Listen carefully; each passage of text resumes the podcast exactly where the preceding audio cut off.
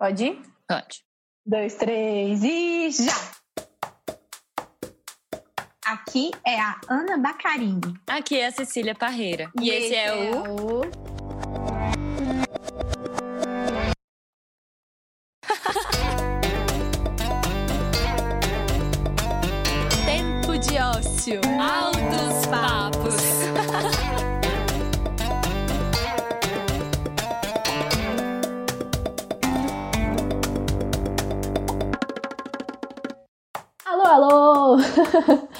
No programa de hoje trouxemos um tema engraçado. Quem tem vontade de ser famoso? Quem nunca pensou nisso, né, minha gente? Eu já. E sei que você também, Cissa. E no programa a gente fala mais sobre esse assunto de uma forma descontraída, mas também aprofundada. Passamos por vivências pessoais e teorias. Estão com a gente Juliana Andrade, diretamente de Salvador, Matheus Rabelo e Pedro Calais. Fica com a gente e vem curtir nossos altos papos.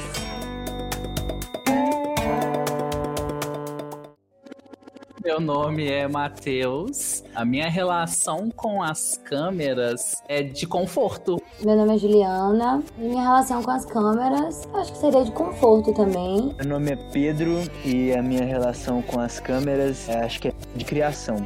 Queria dar as boas-vindas para vocês, né? Para a Júlia, Matheus, Pedro, agradecer mesmo a disponibilidade de vocês e por terem também aceitado o nosso convite. Então, para iniciar os trabalhos, queridos, aqui no programa a gente tem o objetivo de trazer convidados que não se conhecem, né? Então a gente quer saber, em primeiro lugar, vocês se conhecem? Acho que não. Ótimo. Vocês sabem sobre o que vai ser a conversa? Não. Não, tá. A gente vai falar sobre quem tem vontade de ser famoso. Vamos falar sobre estar em evidência e a gente trouxe para a conversa hoje pessoas que estão de alguma forma ligadas com essa questão da visibilidade. E a gente vai conversar sobre diversas coisas que perpassam essa temática. Eu achei muito bom.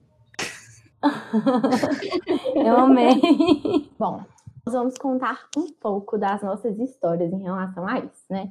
Como eu contei no episódio número 2, Amor Próprio Salva, deste mesmo podcast, o meu histórico, assim, da minha vida tá muito ligada com essa questão da visibilidade. Tipo, desde pequena, eu sempre tive vontade de ter esse meu próprio arquivo confidencial no Faustão, sabe? Tipo assim, pra mandar beijo pra mãe, é, essas coisas assim.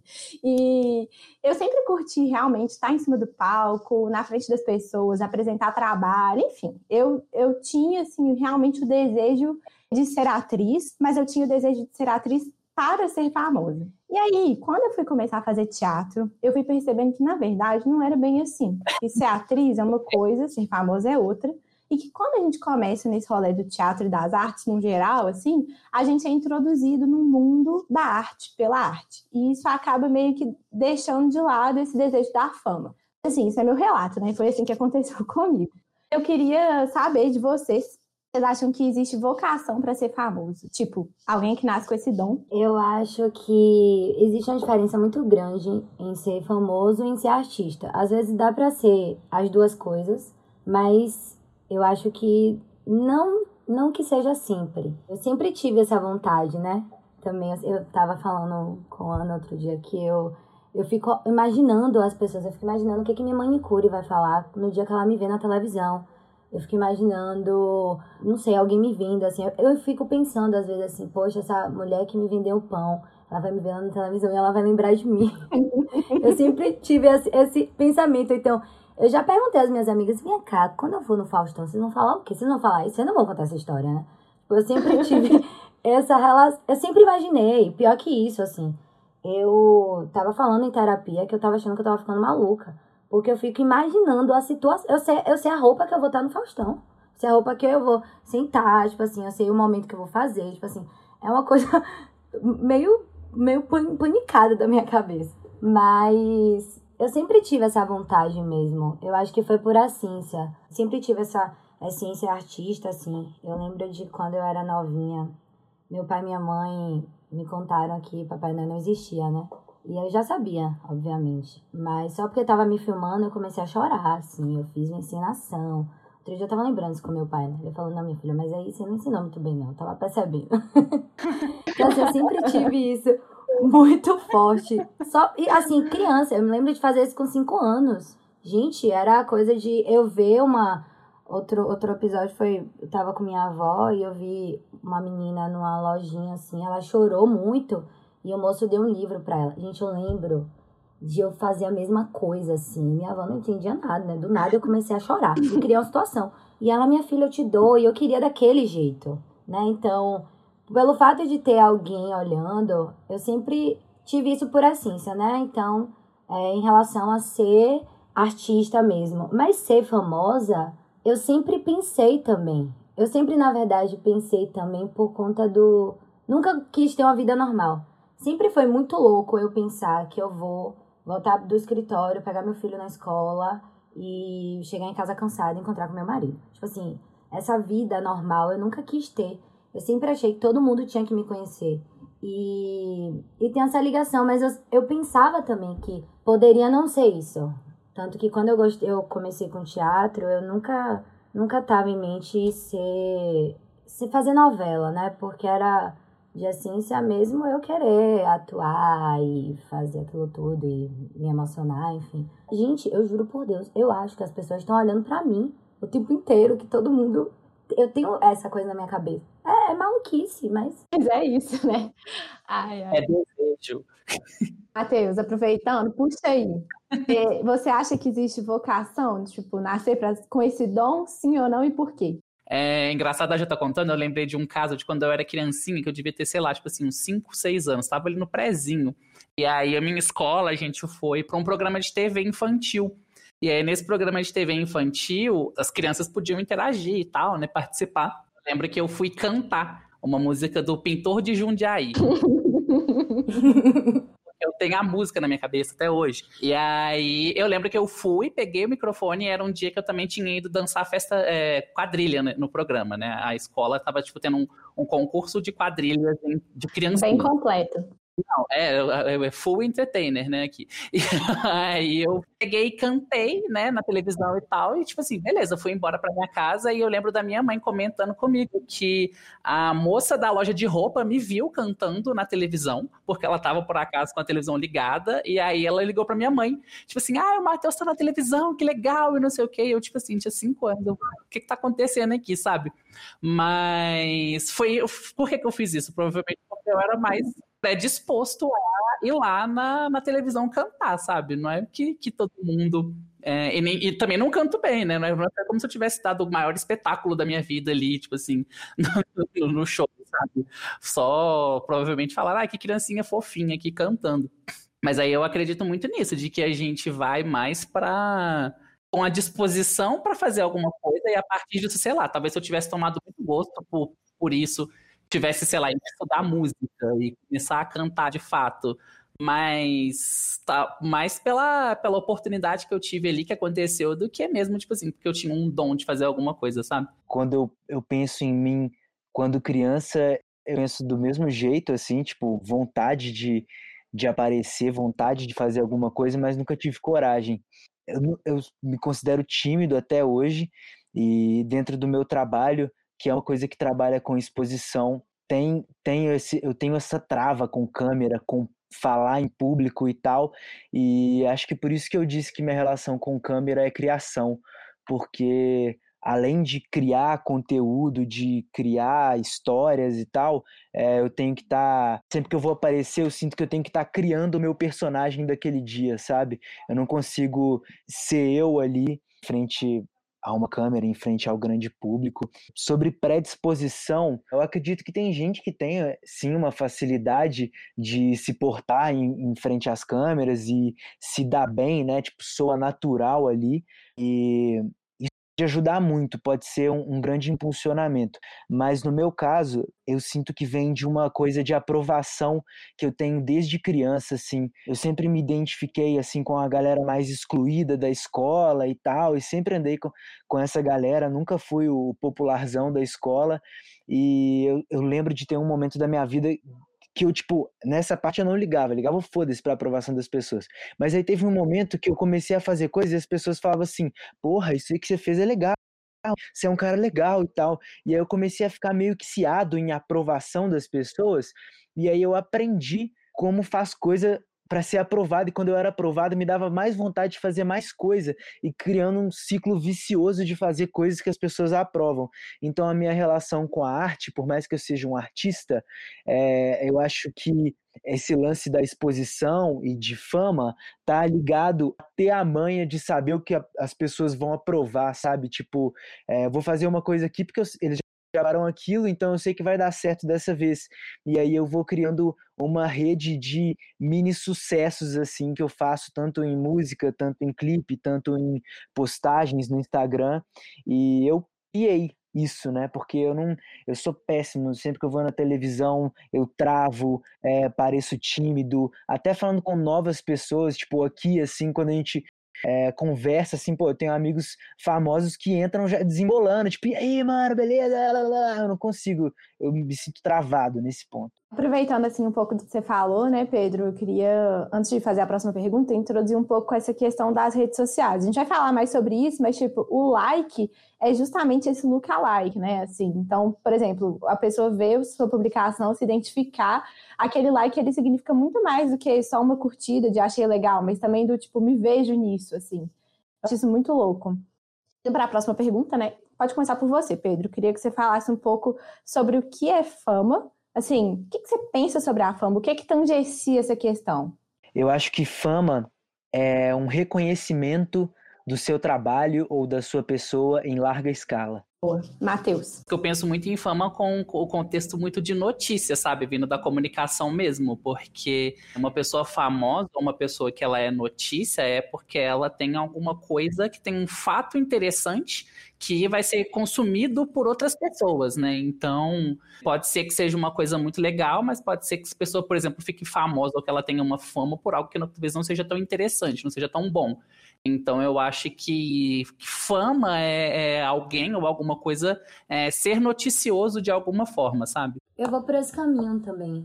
Eu acho que a pessoa tem algo que chame atenção, mesmo que seja algo positivo ou algo negativo, enfim, que chame atenção de alguma maneira. Antes era a fama assim só a televisão, hoje em dia com com todo o crescimento do Instagram, a gente já tem uma outra ideia disso, né? Porque tem muito, muitas blogueiras que são mais famosas, inclusive, que muita artista que está na televisão. A gente conhece muito mais, a gente tem mais proximidade. Então eu acho que hoje o conceito de fama deu uma, uma talvez uma mutação assim, maior, talvez uma expansão maior, eu acho, mas algo que chame atenção. Vou puxar um gancho aqui para um para compartilhar com vocês, então, a minha vivência pessoal também, que tem muito a ver com o que a Ana falou, e, eu sou atriz, estudo teatro também desde pequenininha, desde nove anos.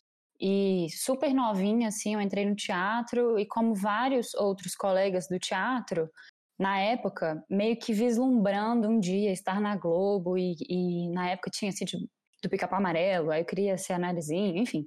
Mas é engraçado como que, assim, parece que é uma coisa até da criança, né, talvez. Ou pelo menos aqui é quase unânime entre a gente, entre nós cinco aqui que estamos conversando, a criança vislumbra algo, né? É engraçado isso, assim. E enfim, a gente cresce um pouco e, e junto, junto com isso vem a relação do teatro como um mundo mais alternativo, assim. Para mim também aconteceu essa experiência igual da Ana.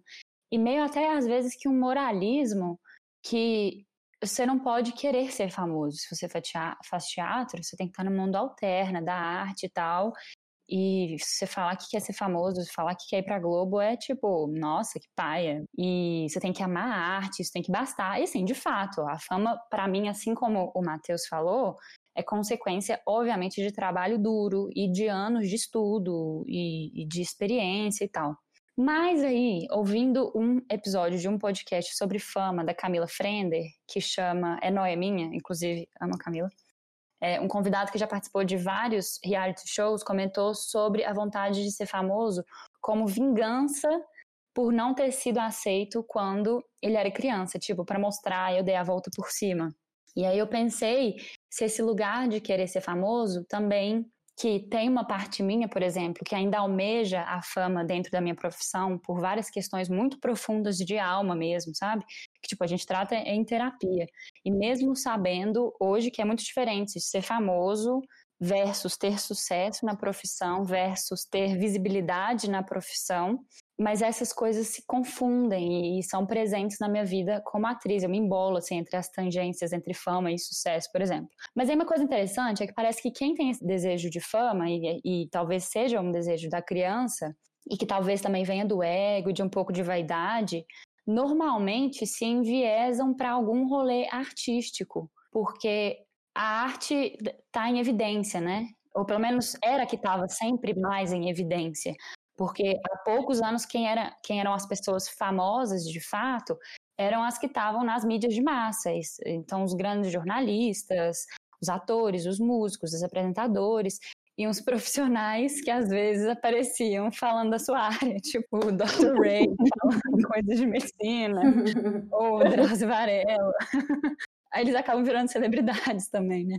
E, e, hoje a possibilidade da fama se estende muito com as redes sociais. E a fama hoje é quase igual, talvez, ao número de seguidores no Instagram, assim. E agora o TikTok, enfim, vai se renovando. Ou seja, a fama está ligada a um outro patamar, mas é isso a Ana vai falar um pouco mais depois, com uma profundidade. E aí a pergunta, a perguntita, seria o seguinte: por que será que as pessoas ganham mais visibilidade quando são ligadas às artes e não são, por exemplo, os engenheiros e os psicólogos, sabe? Por que, que é músico, é, o ator ou um modelo? E, e, isso é tipo uma questão assim sobre existência humana, quase, né? Mas vou pôr aí pra roda pra gente refletir junto sobre isso. Eu achei genial, na verdade, essa pergunta, porque eu achei que ela tava indo para um caminho e ela foi para um completamente diferente. Mas pode comentar do caminho que você acha também que ela poderia ir. Pode comentar os dois. Não, porque você começou a falar de rede social, aí para mim tava muito fácil de responder, sabe? Porque eu tava tipo assim, ah, não, mas é porque rede social é mais simples, né? Porque seu alcance é maior, etc. Aí, tipo assim, não, por que, que é música? Tipo assim, putz, realmente, né? Por que, que não é? Porque quando você vai pensar, por exemplo, eu acredito que todas as áreas é, de conhecimento vão ter aí os seus artistas, né? As suas pessoas famosas, digamos. Então, sei lá, você tem é, Calatrava, você tem Niemeyer, né? Como arquitetos. Eu acho que envolve muito potencial de inovação nessas áreas, sabe? cara que ele é engenheiro e ele é, ele é muito famoso é porque ele vai combinar umas coisas que, tipo assim, puta inovadora, sabe? Que ninguém nunca fez. Então as pessoas vão começar a admirar, porque, tipo assim, ele estava num contexto tão é, óbvio, digamos assim, tipo assim, construir. Você sempre vai construir com tijolo, por exemplo. Aí a primeira pessoa que foi lá e construiu com concreto. Assim, as pessoas devem botar muita fé que ela é famosa, mas é um negócio que, tipo assim, velho, o que, que eu tenho a ver com a construção de concreto, sabe? Tipo assim, eu não me importo com isso, eu não me identifico nada com, com concreto, por exemplo. Uhum. É muito nisso, porque aí, por exemplo, tipo assim, lá, você vê um prédio muito bonito e você fica na dúvida se quem merece o prédio é o arquiteto ou é o engenheiro, sacou? Tipo assim, quem que fica famoso pelo design do prédio? É o cara que conseguiu fazer ou é o cara que desenhou? Geralmente é o cara que desenhou, né? Eu acho que é porque é o cara que desenhou, porque ele bolou umas coisas tão inovadoras e tão diferenciadas que, no fim das contas, algumas pessoas se identificaram com, esse, com essa capacidade de, de inovar e de fazer diferente. Acho que é por aí. Mas que loucura, né? Como, como o Matheus estava falando aí, né? Do engenheiro e tal. Inclusive, eu tô terminando. Terminei agora, né? Eu terminei agora, tão agora, que eu não tô nem acostumada a falar, mas enfim, me formei agora em direito. E é, realmente a gente tem personagens que são bastante simbolizam muito, né? Mas assim, por que, que a gente não sabe disso? Quem não fez direito talvez não saiba de algum nome que eu vou falar aqui. E por que, que a gente sabe de algum cantor que seja famoso? Eu acho que é porque a arte ela supre de todo mundo algo. Assim, às vezes você não precisa saber quem foi que construiu aquele prédio, ou quem é aquele engenheiro, ou qual é o melhor engenheiro do mundo. Mas você sabe qual é o, maior, o melhor artista do mundo para você, ou enfim. Então, assim, eu acho que a arte supre algo que todo mundo necessita. Eu sei que eu falava, eu sempre disse assim, ah, mas eu quero muito ser atriz né, e tal. A minha mãe falava, não, menina, pelo amor de Deus. Aí pronto. Aí eu via, no mesmo tempo, assim, gente, juro, era tipo assim, 10 segundos, ela conversando da novela. Tipo, como se aquilo ali fosse, fosse, fosse uma pessoa próxima, sabe? Meu Deus, você viu? E assim, dando risada, e assim, olhando, fixada. E eu parando assim, eu fiz, ah, terminei você? A gente julga muito, né, a pessoa que entra nessa, nesse meio e tal, mas a gente precisa tanto disso. A gente sente tanto porque supre coisas que, que são muito maiores, assim, e que é muito. É tanto para um engenheiro, tanto para um advogado, tanto para um arquiteto. Então, por isso que eu acho que talvez quem seja artista famoso tenha muito mais visibilidade do que, por exemplo, qualquer outra profissão. Óbvio que temos, é, assim, Drauzio Varela, né? Que, enfim, é médico e ganhou uma certa fama porque explicou de um jeito mais acessível a, a própria medicina. Mas eu acho que, que tem um pouco disso mesmo. Que eu acho que todo mundo talvez queria um pouquinho ter daquilo. Ou que não queria, ou que é muito feliz da profissão que segue, mas precisa daquilo. Gente, eu não conheço uma pessoa que não goste de música. Assim, eu realmente não conheço. Você pode, inclusive, não ver televisão, mas você vê música. Você tá ligado à arte o tempo inteiro. Você se emociona com alguma coisa. Então, é algo que todo mundo precisa. Assim, às vezes a gente até não se dá conta disso. E acho que com a quarentena, a gente tomou um pouco dessa consciência mesmo, de que precisamos da arte, precisamos de live para poder distrair, a gente precisa de série, a gente, preci a gente precisa disso. Eu precisava de algo que preenchesse minha alma, além. Então, acho que todo mundo precisa, de, de, tem isso vazio.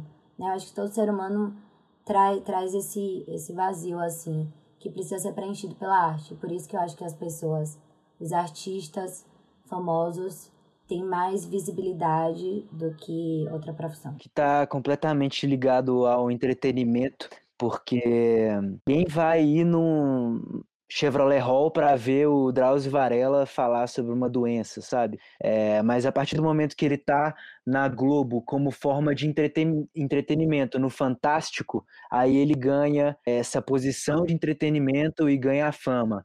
Por exemplo, o Datena, ele não está cantando, ele não está atuando, mas por mais que ele esteja dando notícias barramente tristes, ele está entretendo o povo que gosta de ver desgraça na televisão. Então, eu nem sei se ele ainda tem esse programa, mas eu acho que a visibilidade do artista se dá pelo entretenimento, que é a questão de arquitetos e tal. Tipo, ninguém vai se entreter, por exemplo, eu tenho nada a ver com arquitetura, com construções, não vou me entreter vendo é, um arquiteto, mas talvez uma pessoa que se interesse por essa área possa fazer isso. O Matheus disse que, tipo, a galera destaca quando faz algo diferente, por exemplo, um arquiteto coisa diferente ele se destaca. Sempre que alguém em outras áreas fazem coisas diferentes se destacam. Acho que na arte também, mas existe a indústria da arte. Ela se resume ali a mais do mesmo. Não necessariamente eu preciso fazer uma música muito louca para fazer sucesso. Se eu faço uma música modinha, consigo ganhar fama com isso. Se eu faço um um, clipe modinha, pode ser que eu, isso dê muito certo. Então não precisa ser tipo subversivo, né? Como nas outras áreas. Não, claro que o subversivo sempre chama mais atenção, mas como existe uma indústria em cima disso, isso ganha pô, ganha visibilidade, né? Porque agrada muita gente que já espera isso. Da mesma maneira que um arquiteto pode fazer muito dinheiro fazendo casas comuns e confortáveis e não ter fama, mas ele pode fazer uma coisa muito louca que pode não vender nada, mas vai dar fama para ele, que poucos ali vão achar muito relevante, né? Pedro, eu posso fazer uma pergunta pro Pedro? Porque é, eu estava tendo curso sobre isso esses dias, sobre é, essa questão da possibilidade da experimentação, né? É, sei lá, por exemplo, você for pegar o, o, Queen, por exemplo, né? Que aí criava músicas ali de vários minutos, que misturavam vários elementos e não sei o quê. Eu penso que parece que antes é, que, que a música, vamos supor assim, começou a, as pessoas tomarem mais forma para a música, né? Elas tinham mais a possibilidade de experimentar mais. Eu concordo muito com você que tem, né, a indústria da música e tal, que está em cima disso, mas no sentido de que hoje, por exemplo, você vai escutar músicas. Eu, eu sei lá, dando um exemplo da minha vida, eu não, não gostava de música eletrônica, porque eu achava que música eletrônica não tinha musicalidade. Eu achava que música eletrônica não funcionava muito bem para mim, etc. E aí depois eu comecei a perceber que na música eletrônica tinha muito DJ que fazia muita experimentação de áudio. E aí só um parênteses, ele fez o TCC dele sobre isso, tipo assim. ele gostou tanto, velho, de música eletrônica, que ele não somente gostava, ele fez o TCC dele sobre isso, velho. Muito no sentido de que eu comecei a perceber que na música eletrônica eu conseguia encontrar coisas muito diferentes porque as pessoas ali, elas tinham uma oportunidade tão grande de fazer uma experimentação tão doida. E aí, pensando no contexto de comunicação, de novo, eu sempre vou trazer para comunicação porque é minha área de interesse, né, minha área de formação. Você tem um contexto que é uma coisa muito comum que chama cauda longa, né, que é onde você vai ter ali o um momento onde as coisas, elas têm uma fama muito grande, então elas estão na hype, mas uma coisa sempre vai ter algum nicho específico que vai consumir, mesmo que sejam ali três caras muito fiéis que escutam esse DJ específico. E aí esses caras amam tanto esse DJ que eles vão estar tá lá no final da cauda, mas eles vão continuar consumindo isso, eles vão continuar trabalhando com isso. E a cauda longa ela vai muito do negócio de, de, de chamar também para voltar para si. Então, sei lá, por exemplo, agora tá na moda as artistas pop fazerem música com uma pegada meio dance e tal. Isso é cauda longa, sabe? Sim, alguém um dia ouviu esse negócio, um produtor musical, por exemplo, ouviu isso e falou tipo assim, putz, cara, isso aqui tem coisa ainda, tem gente que escuta. Vamos trazer isso de novo para cima, vamos voltar para essa parte, tirar isso da longa e trazer isso para cima aqui pro gráfico, sabe? Na verdade, a minha pergunta era, Pedro, se você acha que agora é mais difícil também de inovar na música, sabe? Tipo assim, de de conseguir experimentar mais, justamente porque sim, né? Tem a, parte da indústria que vai querer que talvez que as coisas sejam um pouco mais formatadas porque é o que dá sucesso, mas também porque é mais difícil de ter acesso às coisas, sabe? Para experimentar. Acho que a indústria, principalmente na posição de investidora, sempre vai querer ter certeza de que onde ela está botando dinheiro vai dar certo. Então, ela, a indústria olha para coisas que já deram certo e fala: ó, oh, eu boto meu dinheiro aqui, eu invisto nisso aqui porque deu certo com o outro pode dar certo com você. Isso te dá uma limitada é, de inovar. Mas é, nós, como artistas e dentro de uma indústria, a gente tem que lutar ao máximo para haver essa inovação, porque por mais que a gente ganhe dinheiro com isso, é, se trata de arte também. E falando disso, tipo, de dance e tal, eu acho que esse lance de reciclar tá em tudo, assim, é, tá na moda, tá na música, tá nos filmes, tá em qualquer coisa, tipo assim, pô, a gente tá fazendo uma parada nova aqui e tal, e a gente cansa disso, a gente quer fazer uma outra coisa nova, só que já tem muita coisa nova. Então a gente acaba olhando para trás e buscando alguma coisa ali, e eu acho que é sempre possível inovar, ou trazendo de novo, é, ou fazendo de um jeito diferente, ou botando humor, ou botando, sei lá, a sua pitada de personalidade. Porque, sei lá, eu faço música de amor. É, música de amor não é uma novidade para ninguém, mas aí eu vou fazer uma música de amor um pouco engraçada e seria uma inovação, né? É isso. Eu acho que sempre tem jeito, sempre tem jeito. Eu sempre pensei nisso, sabia? De fazer uma arte que acaba vendendo, então querendo ou não acaba tendenciando e não sendo tão espontâneo como tem que ser. E aí é óbvio que tudo é arte, não estou desmerecendo, mas talvez seja mais um comércio do que arte propriamente dita, assim, genuinamente. Mas, ao mesmo tempo, como o Matheus falou, a gente abriu um leque para para outras coisas, para enxergar outras coisas, para ver arte em outras coisas. Há muito tempo atrás, a arte era só bossa nova. Hoje em dia a gente consegue achar o funk legal e assim ter, ter o seu espaço até aqui mesmo na Bahia, o pagode, assim, e saber que é cultural e que tem seu espaço. Eu não tenho uma opinião formada, mas eu fico entre achar que, que é um comércio, né, e você justamente vender a modinha, ou, ou simplesmente tudo bem, tá liberado, sabe? Pode fazer o que você quiser, tudo é arte, você tá livre. Mas é aquilo, né? A liberdade às vezes prende, eu acho. Vou fazer um compilado aqui de tudo que rolou. Então, assim, o Matheus, por exemplo, ele falou que o engenheiro ele construiu um prédio de concreto e que ele não tinha muito como se identificar, porque afinal é um prédio. O Pedro falou sobre a infância dele, que também tinha uma questão da identificação com os amigos, que curtiam as coisas que fazia. A Júlia falou sobre a novela, né? Que as personagens têm uma discussão que é do cotidiano, do espectador que está vendo, e que ali também tinha uma identificação, pelo menos da mãe dela. E eu acho que, assim, de tudo isso que a gente conversou, por que, que as profissões ligadas à arte elas têm mais visibilidade do que, por exemplo, engenheiros ou psicólogos? E aí eu queria trazer um pouco da minha percepção. Eu acho que é o seguinte: a arte, para mim, ela tá ligada com a questão universal, né? Por exemplo, é um poema de amor. O primeiro poeta de amor, assim, a gente nem vai conseguir saber quem é, né? Por mais que tenha registro, assim, Provavelmente, o primeiro registro escrito de um poema de amor não foi o primeiro poema de amor, né? Foram as trovas, né, do trovadorismo, etc.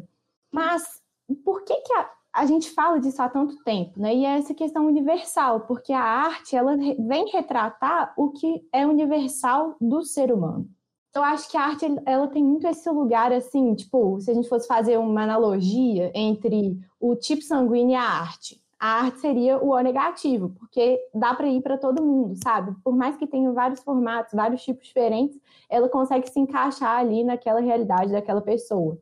Então, eu acho que é o que faz com que a arte tenha um espaço maior, uma visibilidade maior, ou que as profissões relacionadas à arte sejam as que tenham essa fama, é justamente o que ela tem de universal.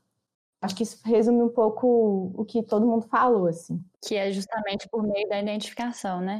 A universalidade, né? Por meio da identificação que todo mundo passou por esse ponto, assim, de identificar com algo. Exato. Muito lindo isso, Ana.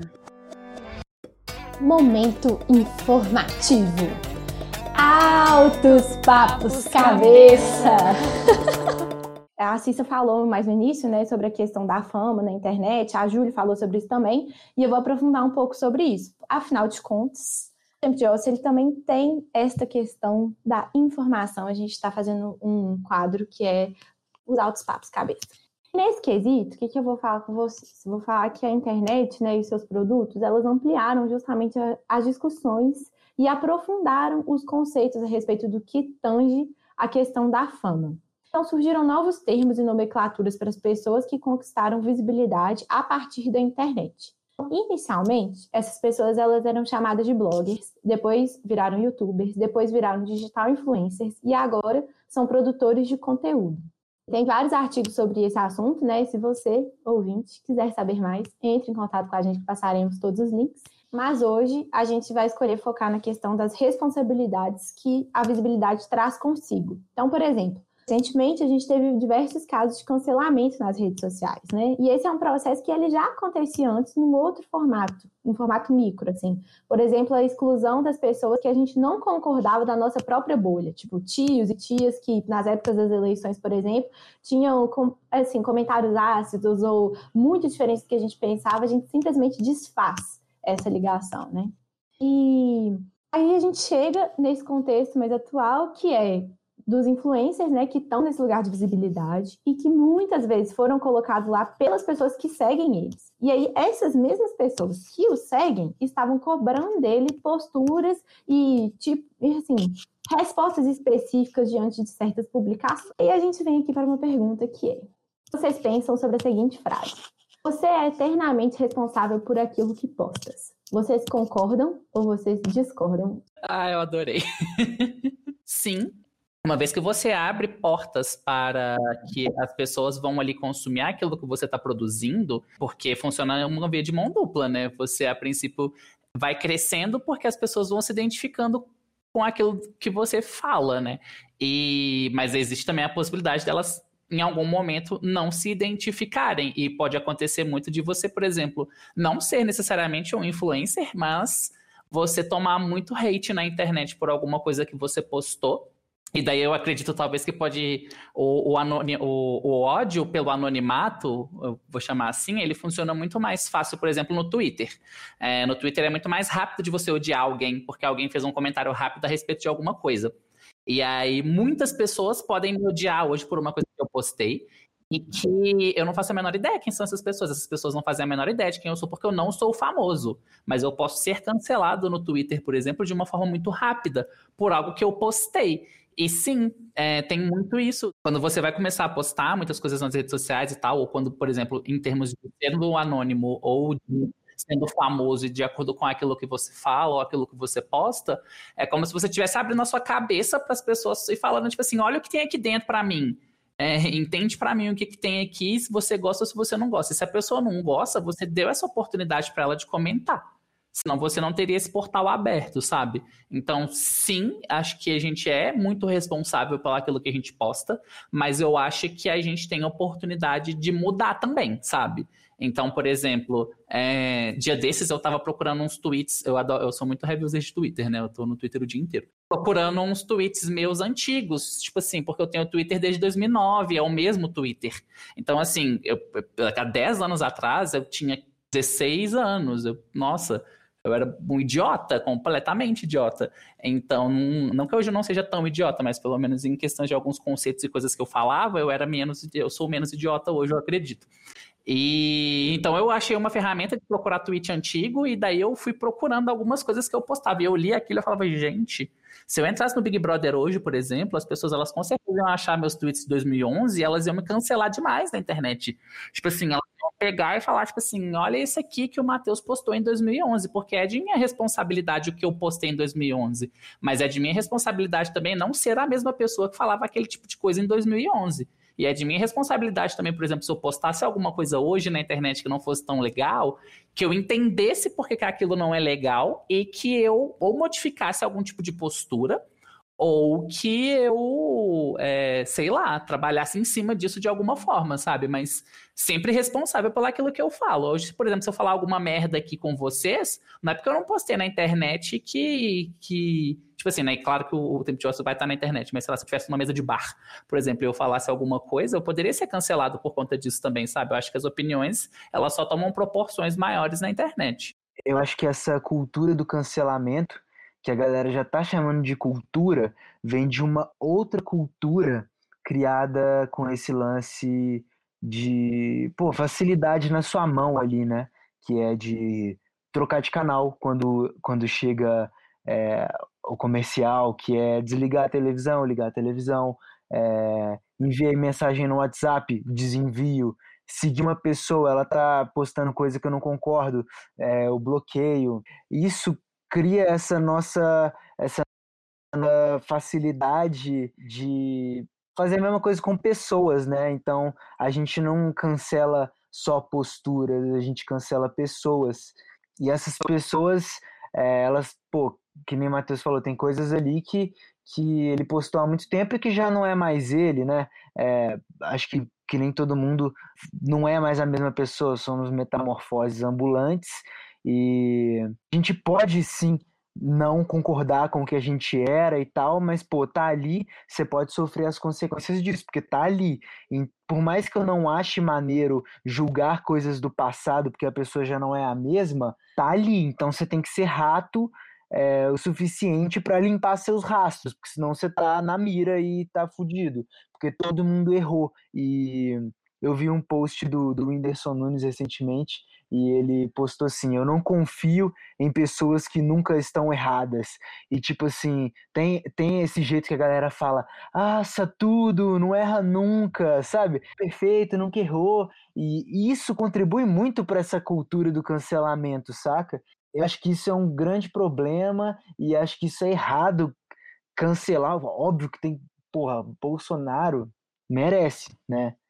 Mas tem gente que, que dá mole, assim, né? Porque a pessoa não é isso. Ela falou uma coisa e, pô, no impulso ali, ou então falou há muito tempo, e aí ela é cancelada, por isso você cancela uma pessoa, isso é muito bizarro. É muito bizarro. É uma, uma, um assunto muito delicado, porque embora a pessoa ela abra aquele espaço e que a mesma pessoa que joga pedra aplaude, vice-versa, e fica nesse ciclo vicioso, é, eu não acho que os outros têm direito de, de, de atingir também profundamente a pessoa por conta de que ela tem simplesmente um espaço aberto, porque muitas vezes as pessoas fazem a mesma coisa, assim, em hipótese nenhuma tirando o peso da, da visibilidade mesmo e da responsabilidade disso, mas daí eu acho que já, já entra um discurso de ódio muito grande é, em volta disso. Obviamente é o mundo ideal, né? Não é o mundo real, porque isso tudo que os meninos falaram acontece e acontece com mais frequência do que a gente imagina. Só que a rapidez, a dinâmica que isso, que isso acontece é muito maior se a gente for parar para pensar. Ao mesmo tempo que a pessoa é cancelada, daqui a pouco ela está sendo aplaudida, daqui a pouco ela está sendo cancelada de novo, daqui a pouco aplaudida. Então, eu acho que fica um excesso de, de, de, de, dessa dualidade de aplauso e de apedrejamento o tempo inteiro nessas pessoas.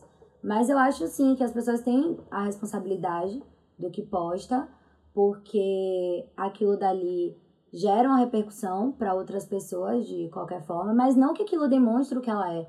Mesmo porque muita, muita coisa que a gente posta não reflete no que a gente é também. Essa questão anda junto com, com esse negócio que agora a galera fala, né? O mundo tá chato e tal, e não pode falar nada. Tipo assim, eu não acredito nisso.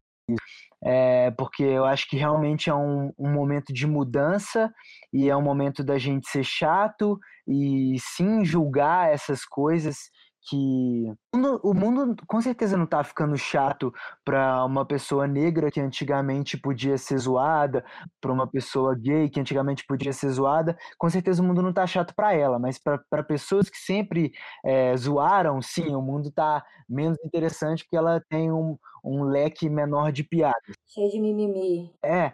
E, tipo, momento disso, de fato, e eu concordo que a gente tem que ser chato para ver a mudança. Acho que tem que ter esse radicalismo, sim, para ver a mudança, porque senão, é, pô, meu tio que faz. Meu tio que apoia o Bolsonaro ele tem que sentir que ele não pode falar certas coisas agora, sabe? Então, eu acho que é importante para esse momento de mudança, para ter é, uma visibilidade grande, né? Então, sim, o mundo tem que estar tá mais rigoroso, mas até que ponto também, né? Eu estava vendo um, um story de um cara é, eu acho que ele era funkeiro, eu não sei. Mas ele foi cancelado. Ele tinha muitos seguidores e ele foi cancelado pelo seguinte fato: perguntaram para ele, se você pudesse voltar no tempo e fazer alguma coisa, o que, que você faria? Ele disse: eu mataria o Thanos. E, e é uma, alguma coisa de Avengers, se eu não me engano. É, eu não sei muito bem, mas eu acho que. Eu, eu sei que tem alguma coisa a ver de voltar no tempo e matar o Thanos. Só que ele falou isso rápido no story. E aí a galera começou a falar que ele, que ele tinha dito que ia matar um trans. E isso deu muita repercussão e ele é muito hate, ele tomou um follow pra caramba e tal, e tipo, assim, eu não sei como é que tá a vida dele, mas naquele momento acabou com a vida do cara, sabe? Tipo, o cara deve ter ficado tristaço, assim, todo mundo odiando, mandando, xingando ele de tudo e tal. E acho que antes de atacar, tem que ter essa essa peneira de ver o que o cara tá falando e tal, e não só blá, rasgar, né? Mas eu concordo um pouco assim, tipo, é uma balança, né? Agora é o momento de ser rigoroso com tudo, mas até que ponto que a gente está prejudicando pessoas que não fizeram nada, né? Ou então, sei lá, acabando tem pessoas que, que são canceladas ali, que são xingadas e se matam e ficam depressivas e aí se acaba com a vida dela real, né? E às vezes você poderia ensinar de uma outra forma alguma coisa. Ah, é, é, tipo assim, não tem como falar o que é o certo e o que é o errado, porque são muitos pontos. Mas e no final das contas, velho, parece que parece que tudo tá reduzido a todo mundo ter que ser perfeito. Porque é como se todo mundo tivesse que ser robô, então, assim, é o que não sei, parece que é o que a gente tá em frente a uma tela representa. A gente precisa ser robô igual igual o mecanismo pelo qual a gente se comunica, através do qual a gente se comunica, e tudo tem que ser milimetricamente pensado, e aqui não existe um ser humano, sabe? Tipo, é isso, velho. Qual é a balança, sabe? Qual é o lugar do erro? Qual é o. Sabe? Eu concordo com absolutamente tudo que Pedro falou. É, eu acho que realmente para ter uma mudança precisa incomodar, de fato. Mas isso cria uma trava, porque as pessoas estão com medo de, de se expor no próprio espaço, porque elas têm medo do que as outras vão pensar, elas têm medo de ser canceladas, às vezes falam nos melhores amigos, mas têm medo de falar no próprio Instagram, por conta dessa, de, dessa nova comportamento, né? Não novo, né, obviamente, mas assim, se intensificou mais agora, eu acho, nesses últimos tempos. E, e é exatamente isso. Eu não sei também até que ponto, sabe? Isso é, isso é importante. Como o Pedro falou, obviamente, tem situações que realmente precisa dizer, realmente precisa incomodar, aquela pessoa precisa entender que aquilo foi extremamente errado, mas existem outras situações que não, que não. Então aí, qual é o peso? Quem erra mais? Qual é o peso de, do erro de cada um? E isso trava muito as pessoas, eu acho. Tipo, tem travado muito. As pessoas têm, não estão falando no próprio Instagram. Às vezes tem muita vontade de falar, de fazer alguma coisa e não falam com medo do que as outras pessoas vão pensar. Isso é, enfim, é um, é, é um assunto bem instigante, assim, eu acho. Quando a gente fica com mais visibilidade, a, a, a gente cria uma persona que foge de fato do que a gente é, como se fosse descolar uma outra pessoa, e é essa pessoa aqui que está sempre na frente das câmeras, sempre em evidência. É, Estou puxando isso também muito pelo que você falou de, de criar um personagem, assim, qual é o personagem que eu vou criar hoje na frente da câmera? meio que para esconder sua timidez ou para esconder, não sei, sua falta de jeito de, de falar alguma coisa em um momento. É, e se assim, se, se a fama talvez faz com que a gente deixe de ser quem a gente é, é genuinamente para começar a ser uma outra pessoa ou essa persona que aparece nas, nas mídias e tal tem pessoas e pessoas, né? Tem pessoas que são muito de bem com a vida, que estão felizes o tempo inteiro, e tem pessoas que são como eu, assim, tímidas e tal, mas que forçam uma imagem política ali, né? De botar um sorrisão na hora de estar na televisão, de responder de um jeito pá, abrangente, assim, é, de falar com entusiasmo e tal. E aí eu acho que isso faz parte de dar uma mudadinha ali na sua entonação, do jeito que você se porta, para tornar isso é, digerível, sabe? Para tornar isso vendável.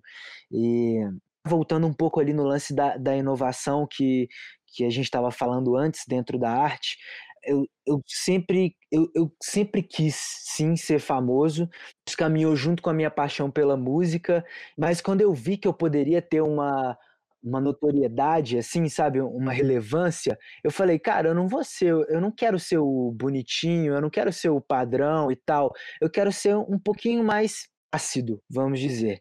E aí eu criei esse meu personagem ácido, e eu acho que ele funciona muito bem para os meus fãs, mas não funciona muito bem para mídia, para rádio, para televisão e tal. E aí eu já agora eu já tenho dois personagens, que é um personagem mais babaca diante dos meus fãs, mais é, ácido, né? E para televisão e para rádio, para conversas como essa aqui, eu tento trazer o meu eu um pouco mais doce e comunicativo e político, porque senão a gente não ia estar tá conseguindo ter uma conversa, porque eu estaria simplesmente calado, saca? Eu não sei, mas para mim funciona assim. Eu tenho pessoas que, tipo, eu, eu conheço pessoas que são muito à vontade entre amigos, entre família e nas câmeras e aí eu já acho que faz parte não de um dom, mas de uma personalidade que é desse jeito, né? E eu acho que não é muito esse é o meu caso, e eu admiro também as pessoas que são um pouco mais dark, mais misteriosas, assim, que, que você olha para ela e fala assim, ele tá escondendo alguma coisa, é, não sei, eu acho que isso é mais interessante do que ser abertão, assim, sabe? Tipo, ah, lá, lá. então eu crio dessa maneira. Uhum. Tem alguns personagens de Instagram algumas blogueiras, etc., que elas são literalmente 100% do tempo personagens, né? Tem, por exemplo, é, é, o exemplo que eu tava pensando é muito na, na blogueirinha de merda, sabe? Que, assim, 100% do tempo, a pessoa que faz a blogueirinha de merda, ele tá colocado dentro de um papel de da blogueirinha de merda, sabe? Tipo assim, quem é aquela pessoa que, que não é a blogueirinha de merda, sabe? Tipo assim, pensando no contexto maior, assim, que tipo, tava de mais cima. Tipo, Pablo Vittar, sabe? Pablo Vittar, quando tá em drag, quando tá montada, a Pablo, ela tem uma forma de ser, né? No caso. Uhum. Agora, a blogueirinha de merda é um caso que tava, que tava muito curioso, porque é uma pessoa que está 100% do tempo em um papel, eu acredito. Mas aí é que tá, eu não sei se é um papel também, eu não sei até que ponto, é, até pensando no que Pedro comentou, que a gente muda, né, com o tempo, só foi mudando tanto num ponto que agora aquilo ali já é ela, sabe? Uhum. E, e ela não, não deixou nada, talvez. Ela tá, só foi modificando num contexto que, no fim das contas, eu me porto dessa forma, porque foi assim que, que eu consegui. Eu vou continuar me portando assim, e agora, a partir desse momento, esse vai ser eu. Entende? Eu não sei. Uhum. Que, acho que passa por esses dois pontos. Acho que acontece essa questão da transformação também, tipo assim, do, do, do como você consegue entregar isso, e a partir desse momento, talvez você vai sempre entregar aquilo. Eu imagino isso como um gráfico. É, vamos supor que a sua personalidade. Pensa naqueles gráficos que parecem prédios, assim. Como chama esse gráfico? Que é na vertical. Gráfico de barra. Isso, gráfico de barra. Pensa num gráfico de barra. Aí no gráfico de barra, alegria, assuntos relevantes, sorrisos, cara triste, sei lá, velho, não sei mais o que a gente pode colocar numa personalidade que a pessoa pode aparentar ser. E aí eu acho que dependendo do ambiente que essa pessoa, no caso, famosa, tá? O gráfico de barra dela muda. Você vê a parada, tipo assim, ah, ela tá dando uma entrevista e aí vai crescer um pouco a barra da felicidade e dos sorrisos e do assunto relevante. Mas quando ela estiver em casa com a família, ela vai botar um pouco de cara triste, não sei o quê, e vai descer o da, da alegria, sabe? Tipo assim, eu consigo ver exatamente, tipo, mudando de ambiente e o gráfico subindo e outros descendo, tipo, se adaptando, saca? Acho que eu imagino assim, tipo, não necessariamente é forçado. Claro que você pode estar atuando ali, fazendo uma coisa que você não necessariamente é, mas eu acho que é uma parada, tipo assim, é, você para você interpretar é, um bandido com raiva, tem uma raiva que existe dentro de você. E você vai usar essa sua raiva para interpretar, para atuar como bandido, né? Você vai é, interpretar ali um, um, romance. Você pode não ter amado ninguém como pessoa, mas você tem o amor da sua mãe. Você vai colocar essa sua experiência de amor, deixando transparecer ali. Então, tipo, querendo ou não, mesmo que não seja o amor afetivo, sexual e tal, você vivenciou o amor e você vai expor ela dessa maneira nessa situação. Então eu imagino isso, tipo assim, é tudo adaptável com o que tem dentro de você. Se não tem amor dentro de você, você não vai conseguir fazer isso. Tem um jornalista da Forbes e que ele é colunista de, de, de revista, tipo, não sei se é revista de fofoca, mas é tipo das personalidades, das personalidades e, enfim, Forbes, esse trem aí de, de personalidade, tal, tal. E ele fala de fama e ele sabe muito sobre esse universo e ele fala de fama em comparação ao êxtase. Eu não sei como é que êxtase funciona, assim, eu pessoalmente, mas ele falou que é que é como se potencializasse uma coisa sua. Então, se, se, a, se, a, se a pessoa em foco, por exemplo, fofa, ela, famosa, vai ser fofíssima, ela vai ser aquela personalidade super nhonhonho. Se a pessoa é uma chata, ela, quando famosa, vai ser a chatérrima, a cri-cri, a não sei o quê. É tipo isso, assim, também. Vai exaltando, exalta uma coisa sua, né? É, isso que você estava falando aí agora, isso me lembra muito sobre assim, os princípios básicos da prática de palhaços, né? Porque o palhaço ele tem muito a ver com é. pegar, assim, quando você vai construir esse processo de descobrir qual é o seu palhaço e tudo, você vai no seu ponto mais característico, assim. Eu lembrei muito, assim, quando o Pê estava falando dessa questão de, tipo, ah, não quero ser o bonitinho, não sei o quê. Quando eu estava fazendo o curso da Fafá, que você uhum. fez esse curso também, o curso de interpretação para a câmera. Fafá querida, gente. É... E aí, no curso, ela, tipo, colocou a gente na frente, aí a gente tinha que falar como é que a gente se via. Tipo, se a gente fosse escolher um personagem para fazer, como que a gente achava que a gente seria é, melhor adaptável. E lembro que, assim, pô, tinha muitas meninas parecidas comigo visualmente falando, assim, brancas, com cabelo com luzes, etc e tal. E todas foram negando esse lugar, tipo, da boazinha, da menininha bonitinha, da que ser salva. Tipo, eu falei muito assim, ah, eu acho que, assim, eu posso reconhecer que eu tenho um lugar aí de talvez, né, ser a boa moça e tal, mas isso não é o que eu quero. Tipo assim, eu quero ser a vilã, eu quero ser a mais difícil, tipo assim, você querer negar todo por um lado, assim, nessa parte de quando você pode escolher quem você é, sabe? Uhum. Eu acho que tudo isso que a gente falou tá, tipo, ligado a um milhão de coisas, mas para poder uhum. tentar uhum. fechar este programa, que poderia ficar aqui horas conversando, eu queria falar que eu acho que tudo isso que a gente conversou, até mesmo dessa parte da construção dos personagens e dos personagens que a gente é para nossa vida mesmo, em diversos momentos, está muito ligado com autoconhecimento, assim, porque eu acho que isso tem muito a ver com a gente se conhecer e saber quais são os papéis que a gente tem dentro da gente, quais são os papéis que a gente assume na sociedade, quais são os papéis que a gente quer assumir. Além de ser ator, engenheiro, psicólogo, publicitário, relações públicas, advogado, para além de tudo isso, a gente assume papéis na nossa sociedade que independem da nossa formação. Falando um pouquinho de Bauman, assim, que ele fala muito dessa questão da modernidade líquida, e assim, muito superficialmente falando, né, porque não vai dar para resumir a ideia aqui, mas que é isso de ser muito mais fácil a gente se desconectar do que a gente se conectar. Tipo assim, tudo isso que a gente falou da cultura do cancelamento e tal, a gente tem um poder muito maior de desligar do que de estabelecer laço. Ou quando você termina com alguém, você só deleta o número, ou apaga a mensagem, e enfim. Acho que está muito ligado com, com essa agilidade que o mundo constrói. Eu acho que além de desconectar muito fácil, Ana, até pegando o outro lado da modernidade líquida, a gente desconecta muito fácil também, né? Então, esse momento onde a, conexão e a desconexão rápida é que fazem com que a gente consiga ter talvez essa possibilidade de exercer a, a, a, potência multifacetária que a gente tem, sabe? Então, por exemplo, é, eu tenho um grupo de amigos que eu conheci no colégio, e aí nesse grupo de amigos do colégio eu sou o, o, cara que eu acho que eu gosto de ser engraçado.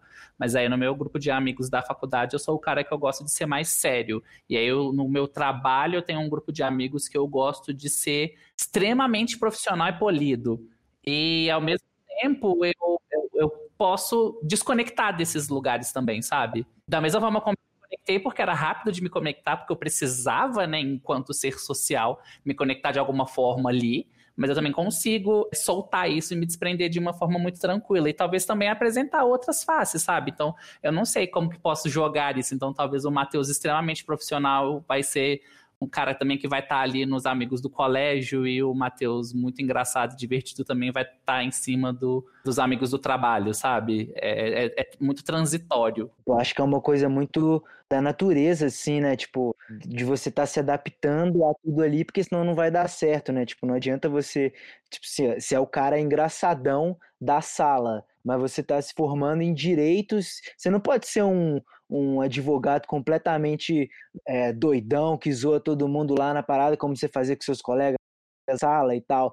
Então, acho que, tipo assim, eu, desculpa se eu usei um, um, exemplo muito extremo, mas eu acho que é uma questão de, de sobrevivência mesmo, assim, você tá é, se adaptando a todos os terrenos e para sua vida funcionar. E, e seres, seres humanos são assim, não tem jeito. Se você uma coisa assim, né? Chegamos ao fim. Eu queria agradecer muito a vocês todos de coração pela disponibilidade, por terem topado. Mais uma vez, como a gente escreveu para vocês, por terem topado de entrar nesse barco com a gente, que tem sido muito especial essa construção minha e da Ana. E todo mundo que está vindo tem agregado muito, muito, muito. E é o que a Ana sempre fala sobre conversas que nos reenergizam. E esse é o motivo principal desse programa para a gente ter conversas de bar mesmo e conversas que fazem a gente mudar e fazem a gente refletir e, e enfim, que nos transformam. E eu acho que conexões é, e as transformações nossas como ser humano passam muito é, por conversas, né? Pela, pela, pelo que a gente, como a gente se conecta com o outro.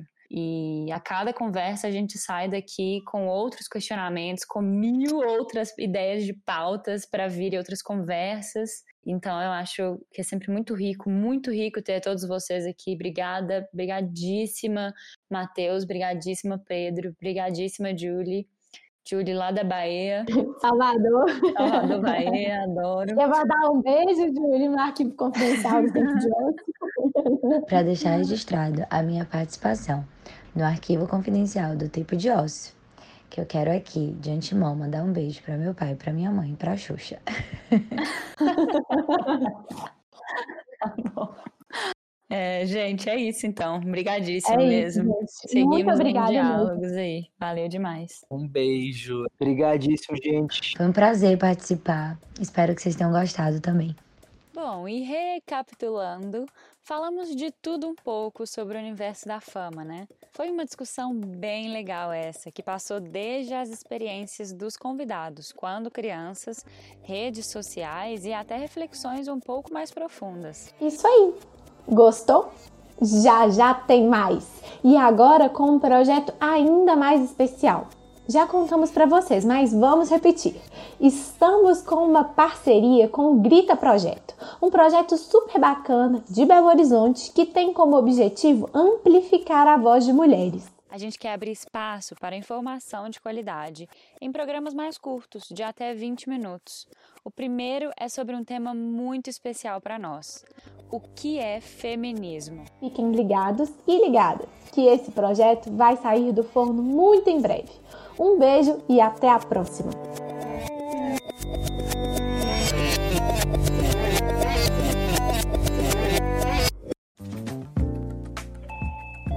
Você ouviu uma edição fonohouse.com.